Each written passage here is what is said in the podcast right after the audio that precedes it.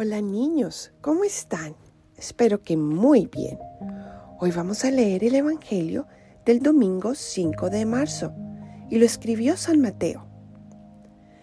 En aquel tiempo Jesús tomó consigo a Pedro, a Santiago y a Juan, el hermano de éste, y los hizo subir a solas con él a un monte elevado. Allí se transfiguró en su presencia su rostro se puso resplandeciente como el sol y sus vestiduras se volvieron blancas como la nieve. De pronto aparecieron entre ellos Moisés y Elías conversando con Jesús. Entonces Pedro le dijo a Jesús, Señor, qué bueno sería quedarnos aquí. Si quieres, haremos aquí tres chozas, una para ti, otra para Moisés y otra para Elías. Cuando aún estaba hablando, una nube luminosa los cubrió y de ella salió una voz que decía, Este es mi Hijo muy amado, en quien tengo puestas mis complacencias. Escúchenlo. Al oír esto, los discípulos cayeron rostro en tierra, llenos de un gran temor. Jesús se acercó a ellos, los tocó y les dijo, levántense y no teman. Alzando entonces los ojos, ya no vieron a nadie más que a Jesús. Mientras bajaban del monte, Jesús les ordenó, no le cuenten a nadie lo que han visto hasta que el Hijo del Hombre haya resucitado de entre los muertos. Palabra del Señor. Gloria a ti, Señor Jesús. Ven Espíritu Santo, ilumínanos para enseñarnos lo que nos quieres decir con este Evangelio.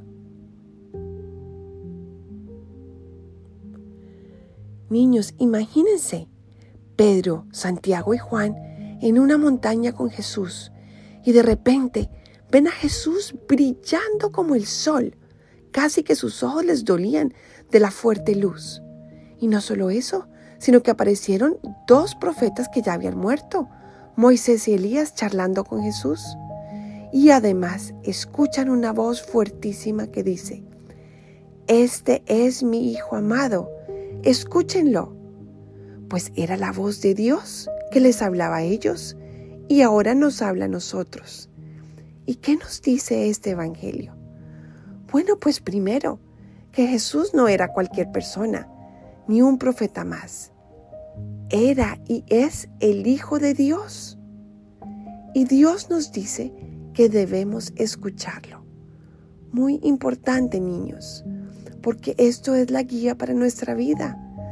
Debemos seguir a Jesús, no porque habló bonito, sino porque es el Hijo de Dios y vino a enseñarnos cómo vivir. Por eso hay que escucharlo. Pero ¿cómo podemos escuchar a Jesús? Bueno, Él nos habla a través de la Biblia. Hay que leer la Biblia y en la misa poner atención al Evangelio y a las lecturas. Jesús nos habla a través de la oración también.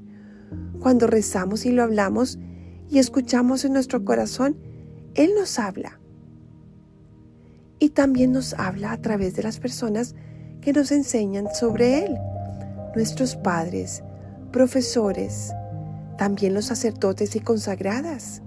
Es importante escucharlos porque Jesús puede hablarnos a través de Él.